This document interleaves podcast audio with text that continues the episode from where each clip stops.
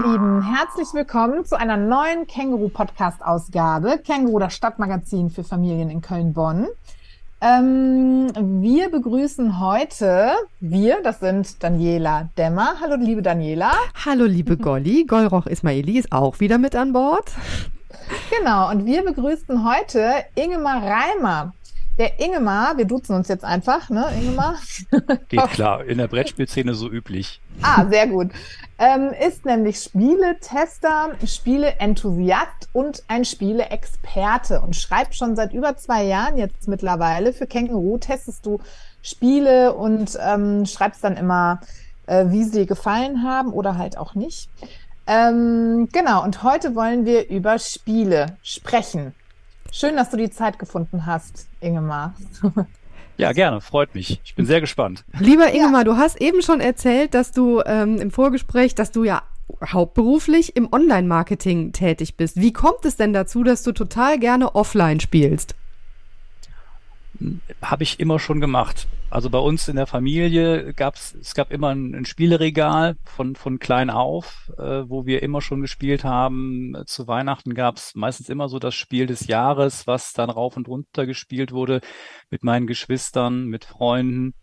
Und das ist eigentlich nie so verloren gegangen. Klar hatte ich auch meine, ich sag mal, meine PC-Spielephase. Irgendwie jeder Junge hat das, glaube ich, mal im Leben. Aber seit mehreren Jahren, es ist wirklich, sind so die Brettspiele so fester Bestandteil der, der Freizeitgestaltung mit allem, was dazugehört, mit mehreren Brettspielrunden, mit Freunden, mit denen wir uns regelmäßig treffen. Ja, das volle Programm. Was spielt ihr denn so am liebsten unter Freunden? Das, das hängt wirklich sehr stark von, von der Gruppe ab, mit, mit der wir spielen. Also ähm, meine Frau und ich, äh, wir spielen wirklich gerne so Expertenspiele, ja, das so nach dem Motto, unter zwei Stunden geht da nichts. Aber ähm, das sind aber auch durchaus äh, Freunde, mit denen wir mal eher lockere Kartenspiele spielen, wo es immer wirklich wieder tolle Sachen zu entdecken gibt. Vor allem jetzt im, im, im jetzigen Jahrgang wieder, wenn es so Richtung Spiel des Jahres geht, sind da wirklich wieder zwei, drei spannende Sachen dabei. Aber auch äh, Familienspiele. Wir haben mit einem Freund zusammen hier in Aachen-Brand, haben wir auch den Brander Brettspielabend gegründet, den wir jetzt wieder versuchen, ein bisschen so nach der Pandemie ans Laufen zu kriegen wo man dann auch Kennerspiele, aber auch, wie gesagt, Familienspiele mal ausprobiert. Also alles querbeet. Ich bin da offen mit meinen Nichten und Neffen, viele Kinderspiele sogar. Und ähm, also es gibt nichts, was nicht gespielt wird. Was macht für also dich denn ein gutes Spiel aus?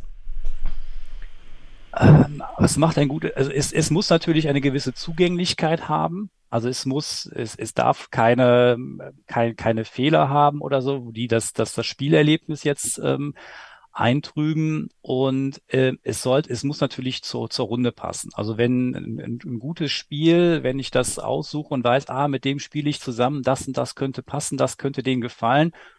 Und wir haben zusammen eine gute Zeit, wenn wir dieses Spiel spielen. Und wir erinnern uns positiv daran zurück. Das ist das eigentlich, was ein gutes Spiel ausmacht. Und das ist halt immer so die Kunst, zu sagen, okay, was, was ist, könnte das sein? Was, was macht Spaß? Was macht Freude? Und deshalb werden Spiele manchmal auch sehr kontrovers diskutiert. Bei den einen funktioniert das total super. Und bei den anderen fällt ein Spiel völlig durch. Ähm, wirklich sehr unterschiedliche Meinungen, die immer sehr diskutiert werden.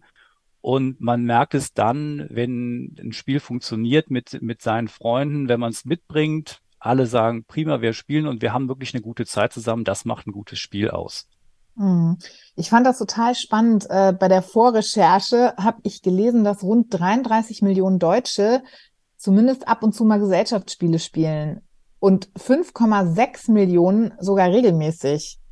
Und dann dachte ich so, wow, das ist echt viel. Und das ist, es hat auch gar nicht so abgenommen, ne? Also ähm, Spiele, ich dachte so Spielkonsolen, Computerspiele wären so on the top, aber ähm, Gesellschaftsspiele sind immer noch total beliebt und werden auch genutzt und gespielt, ne?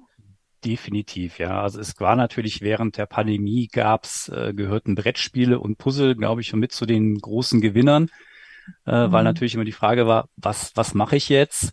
Und äh, interessanterweise gibt's natürlich, äh, die Exit-Spiele sind zum Beispiel so ein großer äh, Kassenschlager. Da gab's in der, ich glaube in der FAZ zuletzt mal einen Artikel dazu, welche Spiele weit vorne sind. Aber wir sehen natürlich auch immer wieder solche Spiele wie Monopoly wo wir sagen, ja, ja, Monopoly kann man spielen, muss man nicht spielen. Und das ist so ein bisschen auch mein Thema, wo ich sage, auch den, den Lesern jetzt des, des Känguru-Magazins auch einfach mal zu zeigen, was denn so die Bandbreite der Spiele überhaupt bietet. Ja, also dass es da noch vieles links und rechts gibt, was man entdecken kann, äh, wo man mit Freude haben kann, wo jemand das dann lesen kann und sagen kann, oh, das spricht mich jetzt an, das möchte ich einfach mal ausprobieren. Ne? Weil, wie gesagt, die Gelegenheitsspieler, die kaufen dann so ein, zwei, vielleicht ein drittes Spiel Meistens ist es dann so um Weihnachten rum, immer die Frage, was, was nimmt man denn dann? Und wenn man dann in so einen großen Spielwarenladen kommt oder was weiß ich, in, in die Meiersche oder wo auch immer, ja, Regale voller Spiele, die einen anstrahlen, alle toll gestaltet und dann die große Frage, ja, was nehme ich denn jetzt? Ne? Und da ist dann ne, zum Beispiel das Spiel des Jahres bietet da immer eine gute Orientierung. Ne? Da kann man also wirklich, glaube ich, guten Gewissens immer zugreifen. Und aber es gibt natürlich viel, viel mehr noch in dem ganzen äh, Bereich der Brettspiele. Bevor wir so nach links und rechts gucken, wie du das gerade so schön beschrieben hast, ähm, würde mich aber total interessieren, hast du einen Lieblingsklassiker? Also wo du sagst, so Monopoly, Monopoly kann man spielen, muss man aber nicht. Das heißt, den kann man schon mal ausklammern, den Klassiker, ja. Aber ha hast du ein Spiel, wo du sagst, der geht immer, der Klassiker? Oh, das ist mittlerweile schwer zu sagen. Also dadurch, dass ich jetzt hier wirklich die Spiele ansammeln, die ich hier teste. Und na klar, ich spiele natürlich die Spiele mehrmals, um in verschiedenen Gruppen, um mir auch ein gutes Bild davon zu machen. Es ist aber so, dass dann auch schon das Spiel dann, wenn es äh, besprochen ist, vorgestellt ist, wandert es dann irgendwo ins Regal. Was ich jetzt persönlich aktuell sehr intensiv spiele oder gerne spiele, ist zum Beispiel Arche Nova. Das ist aber wirklich schon was für, das ist ein Expertenspiel, muss man ganz klar sagen. Das ist jetzt nichts für den Gelegenheitsspieler ähm, Spiele, teilweise spiele ich sie auch mittlerweile online, zum, um es auszuprobieren. Es gibt beispielsweise eine Boardgame Arena, ist da ein Anbieter. Dort kann ich viele aktuelle Spiele auch online gegen andere Leute spielen. Das heißt, das ist genau das Spiel. Aber es, es ist online, so dass man natürlich die Möglichkeit hat, mit ganz anderen Leuten nochmal Dinge auszuprobieren. Und ähm, was jetzt aktuell bei uns, äh, was jetzt jetzt in diesem Moment beispielsweise, was mich sehr abgeholt hat, ist zum Beispiel das Spiel Mantis. Das ist ein einfaches ähm, Karten Klauspiel, sage ich mal. Das habe ich jetzt also, wie gesagt, mit meinen Neffen Nichten schon gespielt. Die haben da viel Spaß mit gehabt. Wir haben es aber jetzt zuletzt auch beim Brander Brettspielabend gespielt mit jemandem, der nur Kartenspiele spielte, der das total toll fand. Worum es da einfach nur geht, wir haben Karten, da sind Gottesanbeterinnen, also sogenannte Mantis drauf abgebildet in verschiedenen Farben. Ich habe eine Auslage vor mir und dann liegt der Kartenstapel in der Mitte des Tisches und die Rückseite der Karten zeigt eine von drei möglichen Farben, die die Gottesanbeterin auf der Vorderseite haben kann. Und ich muss dann ansagen, ob ich punkten möchte oder ob ich klauen möchte. Das heißt, ich gucke an, okay, welche Chance habe ich, welche Farben kommen da drauf und vor, welche Farben liegen bei mir. Und wenn ich natürlich gucke, ah, der hat von denen drei Farben, die da sind, hat da einer zwei in seiner Auslage, dann sage ich natürlich klauen, in der Hoffnung, wenn ich die Karte umdrehe, dass dann eine Farbe da drin auftaucht und dann kann ich ihm die Karten klauen in meine Auslage legen. Wenn ich allerdings sehe, dass dann bei mir, ah, ich habe jetzt hier schon zwei Farben liegen bei mir in der Auslage, dann sage ich natürlich Punkten, um dann die Punkte sicher zu haben, weil wer zehn Punkte hat, gewinnt. Und das ist so schnell erklärt. Es, es funktioniert mit, mit ganz jungen Spielern. Es funktioniert auch mit, mit älteren Spielern, mit Spielen, auch mit Einsteigern, Gelegenheitsspielern. Es ist, ne, das ist so ein schönes Ding, das ist schnell erklärt, viel Spielspaß. So ein Ärgerspiel, ne? Wo muss ich jetzt gucken? Wo kann ich was klauen? Und das, das hat wirklich richtig Freude gemacht. Und ist dir auch ähm, dann die Optik wichtig? Also ähm, das Gottesanbeterin hört sich jetzt auch irgendwie nach, ach schön, gezeichnet an oder so, aber also wie wichtig das ist doch eine Heuschrecke oder nicht? ja, ja, schon, ja, aber irgendwie, ja. Ja, das, das Auge spielt durchaus mit, ja. Also wir, wenn man spricht immer so bei einem Brettspiel, so ein bisschen immer so der Begriff ist so die, die Haptik. Ja, wie fühlt sich das Spielmaterial an, wenn ich das in, in die Hand nehme? Das, das muss natürlich schon stimmen. Ganz äh, bekanntes Beispiel ist dafür zum Beispiel Spiel des Jahres Azul gewesen, wo dann wirklich so ganz tolle Steine dabei waren mit tollen Mustern, die aber auch sich so richtig wertig angefühlt haben. Da macht es natürlich Spaß, dann die in die Hand zu nehmen, äh, die auf seinem Spielbrett hin und her zu schieben. Das trägt natürlich durchaus dazu bei, dass ein Spiel auch gut ankommt und dass das auch, dass man es gerne spielt, weil man es halt auch gerne das Material in die Hand nimmt, auf jeden Fall. Mhm. Also wenn wir hochgucken, ne, den meine Spiele, auf dem Regal. Da habe ich Katan, äh, Tabu, Carcassonne, also genau diese Klassiker. Und ähm, äh, das Problem ist, ich kann die gar nicht so richtig spielen, weil meine Tochter ist 13 und mein Sohn ist 6. Und ich stelle mir immer vor, so die ganze Family sitzt zusammen und spielt. Hast du vielleicht Tipps für Spiele, die man so mit Kindern unterschiedlichen Alters spielen kann? Also so den ultimativen Spieltipp. Ja. Was natürlich immer funktioniert, äh, ist, wenn man kooperativ spielt. So, das ist, ähm, das ist natürlich äh, diese kooperativen Spiele, die sind in den letzten Jahren ähm, haben die wirklich an, an Beliebtheit gewonnen. Das ist das Schöne, man spielt gemeinsam, man spielt nicht äh, gegeneinander. Und das führt natürlich immer zu einem schönen Spieleerlebnis. Also ich habe hier zum Beispiel so einen Klassiker, so im Familienbereich, Verrücktes Labyrinth sagt euch ja vielleicht was. Haben, haben wir, wir früher, genau, ja, haben wir früher auch. als Kinder rauf und runter gespielt. Und da ist dieses Jahr ist jetzt vom äh, Labyrinth eine Team-Edition rausgekommen. So, das heißt, wir haben den klassischen Mechanismus verrücktes Labyrinth, wir müssen Plättchen schieben, aber wir spielen gegen den gegen den Geist des Labyrinths. Ja, das heißt, der wirft uns immer wieder so äh, so ein Hindernisse in den Weg, dann werden Plättchen umgedreht, die wir eigentlich brauchen.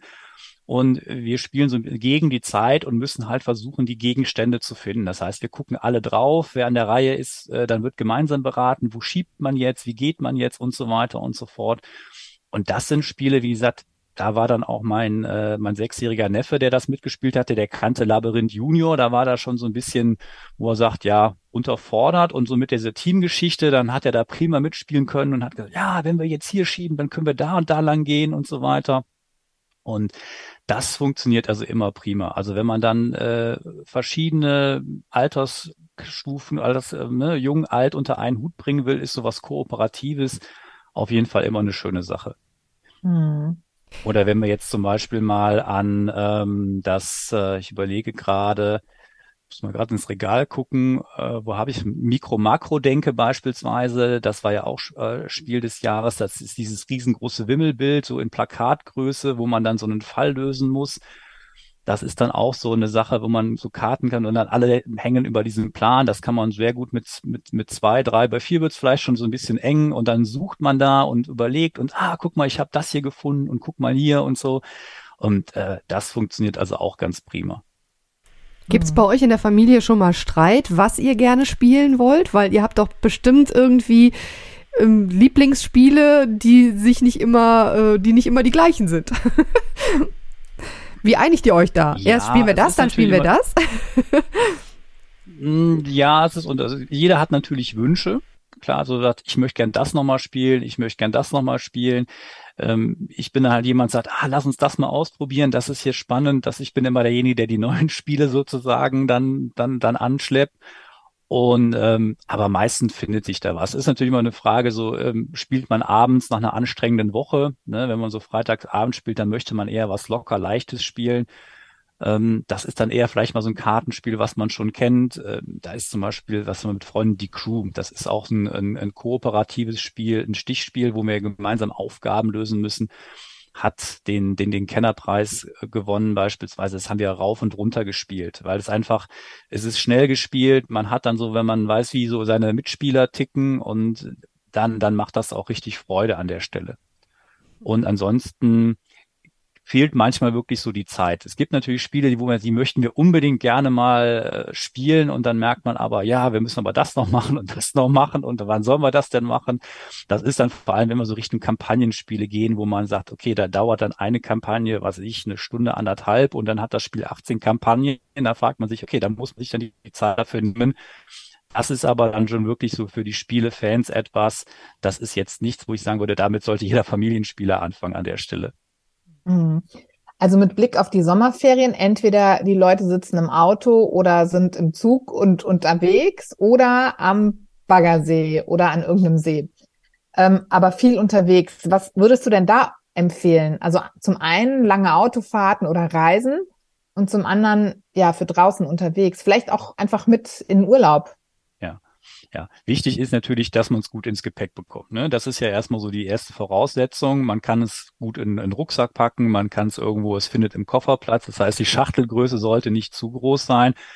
Das sind jetzt auch Spiele, die ich jetzt äh, am Wochenende geschrieben habe für die, für die Sommerspiele. Da ist dann zum Beispiel ein Spiel dabei, Nimalia, das mir sehr gut gefallen, gefallen hat. Das ist äh, bei Pegasus erschienen. Das ist ein, ein Legespiel. Und wir haben da ähm, vier verschiedene Aufgaben und in jeder Runde werden eine, wird eine andere Aufgabenkombination gewertet und wir müssen ein Tierreservat bauen. Das heißt, wir haben Handkarten. Auf jeder Handkarte sind vier Tiere abgebildet. Und die, wir, wir suchen uns eine Karte aus und geben die Handkarten aber dann dem nächsten Spieler weiter. So, das heißt, ich bekomme dann meine nächsten Karten vom Nachbarn und jeder guckt natürlich, ah, welche Aufgaben müssen wir erfüllen? Der Gorilla muss neben dem Wasser sein, in jeder Spalte muss ein Pinguin sein und äh, dann versucht jeder so das Beste rauszuholen, weil die nächste Karte muss ich auf die anderen Karten irgendwo in eine Ecke mindestens drauflegen. Das heißt, wenn ich Pech habe, verdecke ich mir auch wieder was. Und dann muss ich überlegen, ah, jetzt habe ich, in dieser Runde muss ich diese Aufgabe lösen, aber in der nächsten Runde wieder eine andere Aufgabe. So, jetzt nehme ich mir hier Punkte weg, um in der nächsten Runde wieder besser abzuschneiden. Das ist zum Beispiel etwas, äh, das ist wirklich ne, jeder hat gedacht, ah, das kommt in einer großen Schachtel und dann war das wirklich nur so, ja, wie so eine Kartenspielschachtel, wirklich, da kann man sagen, kleine Schachtel, großes Spiel, sage ich mal, in dem Moment. Ähm, funktioniert, wie gesagt, auch prima. Oder ähm, für Kinder habe ich jetzt hier ein Spiel auch äh, vorgestellt, da, das heißt, da kommt der Wurm raus. Das habe ich dann zum Beispiel in meiner äh, Nichte auch schon mal in der Gärtnerei gespielt, weil wir da unterwegs waren und es was länger gedauert hat. Da habe ich, das hatte ich immer so ein Spiel, habe ich meistens irgendwo immer mit dabei und dann haben wir uns da hingesetzt und das ist so ein, so ein, so ein Prinzip wie so ein bisschen Memory, also ein Merkspiel. Das heißt, ich habe hier unterschiedliche Wurmfiguren, jeder hat eine andere Farbe unten drunter, die stellt man dann auf, die, auf so Erdlöcher draus, wo diese Würmer rausgucken. Das sind so Kunststofffiguren mit diesem Farbpunkt unten drunter. Und dann gibt es Blütenblätter, die ausliegen. Dann wird ein Blütenblatt umgedreht, und das ist dann zum Beispiel blau, und dann muss man den blauen Wurm finden. Und wer dran ist, nimmt den Wurm hoch guckt halt nach, ist es die Farbe? Wenn nicht, na jetzt kommt der Clou, muss er das nämlich auf das, es gibt ein Wurmloch, was quasi zu viel ist, muss das auf dieses Wurmloch setzen. Das heißt, die Würmer wechseln immer die Position. Das heißt, ich muss mir merken, wo sind die Würmer gerade? Und wie gesagt, das ist auch schon, das ist für ab Kinder ab fünf. Und wie gesagt, das wäre ein bisschen spielaffines. Das geht also auch schon ab vier mit ein bisschen Hilfe. Und das ist halt total ansprechend. Ich habe diese Würmer, die sehen wirklich niedlich aus. Ich habe diese schönen Blumen. Auch ein ganz kleines Spiel braucht nicht viel Platz und äh, funktioniert das echt prima. die To-Go-Variante von diesem, äh, da kommt der Wurm raus oder so heißt das, weißt du, dieses große es, Brettspiel, weil das ist ja, ja, genau. es gibt ein, hier. Ja, genau, da muss man ja schieben, ne? da muss man die genau. Würmer reinschieben, genau, das haben wir also auch schon, äh, kam und Grandios. Das ist auch super. Ja. Und ähm, ob das jetzt so eine Light-Version ist, ist so ein bisschen, also ich habe da jetzt nicht so viel erwartet, äh, aber ich muss sagen, das ist halt klein, ansprechend, flott ja, ja. ausgepackt und, und es ist einfach das, wenn es den Kindern Spaß macht, äh, hat das Spiel alles richtig gemacht. Mhm. Also Ingemar, also, ich muss eine Sache sagen, ne? Ich bin äh, bisher habe ich immer vermeiden können zu spielen. Ich habe schon als Kind nicht gemocht und ähm, äh, dann kam irgendwann mal so eine Zeit, da waren Spieleabende total in. Bei uns im Freundeskreis habe ich dann mehr oder weniger murrend mitgemacht. Aber jetzt ähm, habe ich das Gefühl, ich muss noch mal das ein oder andere ausprobieren. Ähm, der, der neueste Clou oder der letzte Schrei habe ich so gehört als Nicht-Spielerin, sind ja diese Escape Room-Varianten, Exit-Spiele hast du sie, glaube ich, gerade genannt. Hast du da noch einen Tipp für uns und für für, für Familien mit auch älteren Kindern vielleicht? Was dir besonders ja. gut gefallen hat? Ja, also es gibt, ähm, also die Exit-Spiele gibt es schon eine ganze Zeit lang. Ähm, es gibt jetzt in der Tat ein Spiel, jetzt muss ich mal ganz kurz gucken, dass ich da jetzt auch nichts Falsches erzähle. Da habe ich bis jetzt nur mal eine Variante ausprobiert oder eine Runde auch mal gespielt. Und zwar die äh, Spiel des Jahres Jury hat jetzt einen Sonderpreis vergeben. Und zwar für äh, die Reihe ähm, Unknown, äh, Unlock, Quatsch, so Unlock heißt es so, damit wir das richtig haben. Und zwar für Unlock und und Unlock Kids. Das ist eine Reihe, die gibt es schon länger und die haben sich also immer ähm, weiterentwickelt und sind jetzt, wo die gesagt haben, also jetzt so diese äh, diese Serie, die letzten Neuerscheinungen, die hat man jetzt mit einem Sonderpreis berücksichtigt an der Stelle, weil es nicht mehr so in dieses Muster des Spiel des Jahres gepasst hat. Und also wer gerne so, so Rätsel-Exit-Spiele spielt, ähm, sollte da auf jeden Fall mal einen Blick drauf werfen.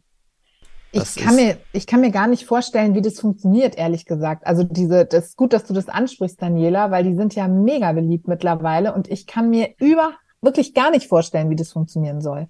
Ja. Also wir, wir treffen ja auf, also jedes, jedes Rätselspiel erzählt irgendwo eine Geschichte. Es gibt dann so Spiele, die heißen die, die verlassene Hütte. Das also suggeriert den, den Spielenden, die am Tisch sitzen, ja, wir sind jetzt hier irgendwo in einer Situation, woraus wir uns irgendwie befreien müssen oder wo wir, äh, wir müssen einen Raum verlassen und müssen dafür für Rätsel lösen. Das ist ja so der Ursprungsgedanke bei der ganzen Geschichte hat sich aber dann immer weiterentwickelt. Also es gibt zum Beispiel auch von äh, eine Version ähm, von den ähm, Marc-Uwe Kling, äh, das Känguru, sagt euch ja wahrscheinlich was. Also es gibt Na, auch klar. ein Exit-Spiel mit, mit Marc äh, mit dem, mit dem Känguru, wo ganz viele Anspielungen dabei sind. Man darf natürlich jetzt nicht zu viel verraten, weil wenn ich jetzt hier was verraten würde, das ist natürlich nur der halbe Spielspaß aber ähm, man, man arbeitet sich so Step by Step von Rätsel zu Rätsel. Und wir haben es also auch wirklich schon, äh, es gibt auch Tipps, die kann man natürlich äh, benutzen, aber so die Spielerehre sagt natürlich, ah, wir kriegen das hier ohne Tipps hin, das, äh, das muss doch machbar sein. Und äh, das hängt davon ab, wie frusttolerant man ist. Also manchmal sieht man so den Wald vor lauter Bäumen nicht, dann greift man dann doch mal zum Tipp. Und wir hatten das aber auch schon wirklich gehabt. Das sind dann immer so diese tollen Aha-Erlebnisse, die das, äh, deshalb kann man sich immer so gut dran erinnern. Wir hatten eine Sache, wo es dann darum ging, äh, jeder guckte und keiner was und ich war dann auch so ein bisschen geistig durch und habe gedacht, ach immer, äh, lass uns mal was simpel, gib mir das Ding mal lass uns das mal gegen das Licht halten, ja. Und das war dann der, das Rätsels Lösung. Dann schien dann was von der anderen Seite durch und dann funktionierte das auf einmal. Ne, man muss dann vielleicht nur auf die richtige Idee kommen und das macht es dann aber aus, halt in der Gruppe diese, diese Rätsel zu lösen. Und äh, das ist dann dieses, dieses Gemeinschaftserlebnis, was man da auch einfach gemeinsam dann hat an der Stelle. Aber das ist dann ja auch irgendwann alle gespielt. Also das machst du einmal und dann äh, nie wieder, ne? Genau, ne? Das, das ist natürlich immer, das war am Anfang, wurde das immer, wurde das immer diskutiert. Ne? Mm. Ich muss teilweise Spiele kaputt machen, ich muss was zerschneiden. Wir sind dann zum Beispiel dazu übergegangen, wir haben es dann, wir haben manchmal die Möglichkeit, Sachen zu kopieren haben es dann lieber kopiert und haben die Kopie dann zerschnitten, um, um es dann eventuell dann nochmal jemandem anderen geben zu können. Aber klar, wenn ich was falten muss oder so, dann sieht derjenige natürlich schon, was man gefaltet hat. Auf der anderen Seite muss man überlegen, so ein, so ein Exit-Spiel kostet, also ich glaube, 11, 12, 13 Euro. Ich weiß nicht, ja. wo die jetzt preislich aktuell liegen. So, wenn ich jetzt mit vier Leuten äh, für 13 Euro zwei Stunden Spaß habe und überlege, was kostet mich ein Kinobesuch oder ähnliches. Der klassische dann, dann Vergleich. genau, dann, dann, dann relativiert sich das, glaube ich. Ne? Ja. Also, ne? Klar, aber und, trotzdem äh, ist es natürlich schön, wenn man Dinge wiederverwerten, weitergeben oder tauschen, untereinander tauschen kann. Ja. Gibt es auch irgendwie Tauschbörsen oder irgendwie so Zusammenschlüsse, ähm, dass man eben vielleicht auch, wenn man nicht so viel Geld hat oder ausgeben möchte für Spiele und einfach vielleicht auch mal was antesten möchte, ja. äh, wo man Spiele auch mal einfach ja. so mh, sich leihen kann? Also es gibt natürlich ähm, die, die, also die Stadtbüchereien beispielsweise. Ich kenne das hier bei uns aus Aachen-Brand, ähm, das, äh, die Bücherinsel, dort kann man Spiele leihen. Ich weiß zum Beispiel auch die, äh, die Stadtbücherei in Köln, dort kann ich, dort, kann man auch Spiele ausleihen. Ähm, und die sind, da gibt's, glaube ich, jetzt im Juni sogar einen, noch ein Spiele-Event zum Thema Spiel des Jahres, der da organisiert wird, wo man dann einfach hingehen kann und kann einfach die neuen Sachen ausprobieren. Ne? Zu sehen, macht mir das Spaß, macht mir das Freude. Und äh, es gibt natürlich Spiele, die sind auch, wenn ich sie einmal gespielt habe, dann weiß ich, wie es abläuft. Auf der anderen Seite hat man, dann kann man es aber auch weitergeben. Also wir hatten jetzt zum Beispiel ein Spiel, was uns total überrascht hat. Das heißt Noobs im Weltraum. Ja, es ist, ähm, wir haben erst gedacht, so, was, was, was will das Spiel von uns?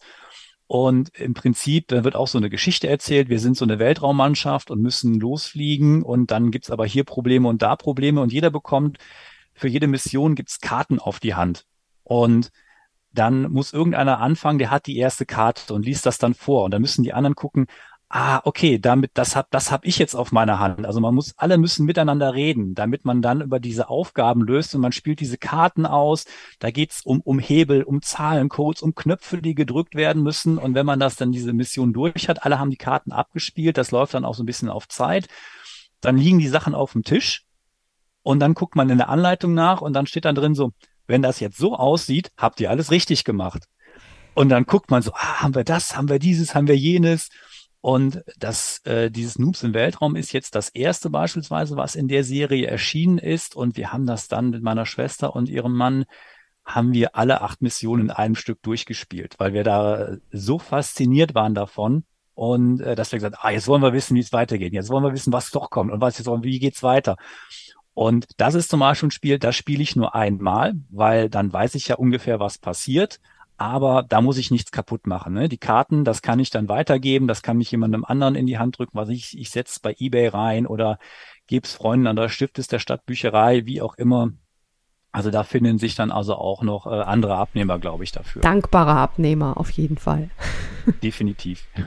Meine ganz praktische Frage, wenn du so ein neues Spiel hast und dafür dann die richtige Runde, ähm, kannst du dann die Spielregeln vorher? Setzt du dich vorher damit auseinander oder machst du das dann in dem Moment mit den anderen? Weil bei mir ist dann so, wir setzen uns hin, ich lese es mir durch, die Kinder sind weg.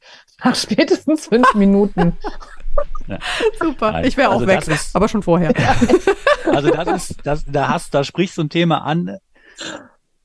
Also Spielregeln sind immer wirklich das größte eine der größten Einstiegshürden. Das muss man, muss man ganz klar so sagen. Und das, ich, ich bin da jemand, ich mag Spielregeln, ich lese die unheimlich gerne, ähm, pack dann das Spiel aus, pack das Material aus, leg das dann vor mir auf den Tisch hin, baue alles auf, lese dazu die Regeln weil mich natürlich die, ich bin super neugierig. Mich interessiert so, was hat, was hat sich der Autor da ausgedacht? Welche Mechaniken gibt es da? Und das ist immer so schön, wenn du eine Regel liest wo so während des Lesens ergibt sich so dieses, greift dann so ein Rädchen ins andere und du verstehst, ah, darum geht es und das möchte der und das ist ja super spannend.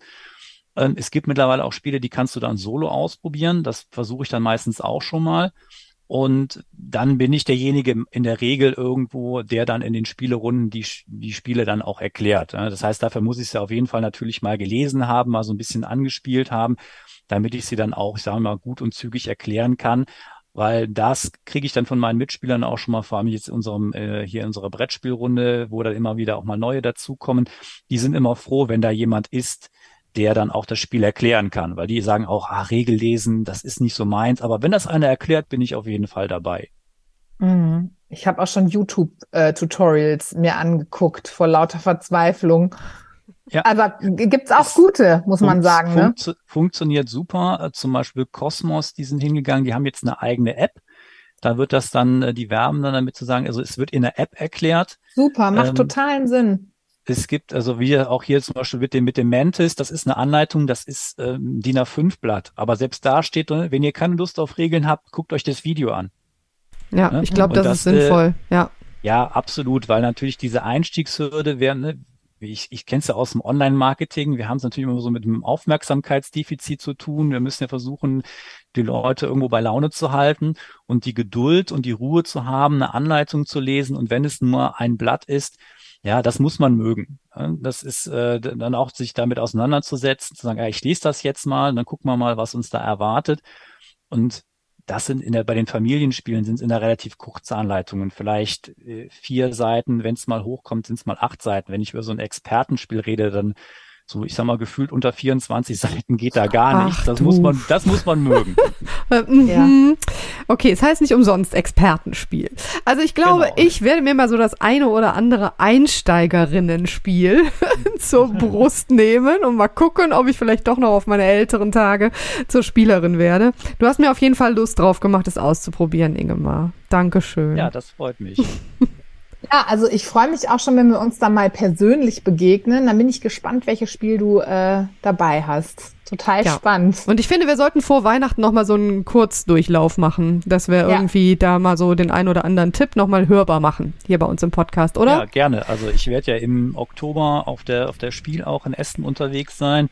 Super. Werd mir mal angucken, was da alles auf uns zukommt, was wir da, äh, was es wieder Spannendes gibt. Das eine oder andere haben die Verlage jetzt schon angekündigt, wo man einfach mal darauf gespannt ist, wenn man es dann mal äh, live sehen kann, ausprobieren kann, ob mhm. es so die die Erwartungen erfüllt. Das ist immer so die die die spannende Sache. Ist da ich glaube, man spricht immer davon, so 1000, 1400 Neuheiten kommen da jedes Jahr raus und äh, da wow. den Überblick zu behalten, das ist schon immer eine Herausforderung.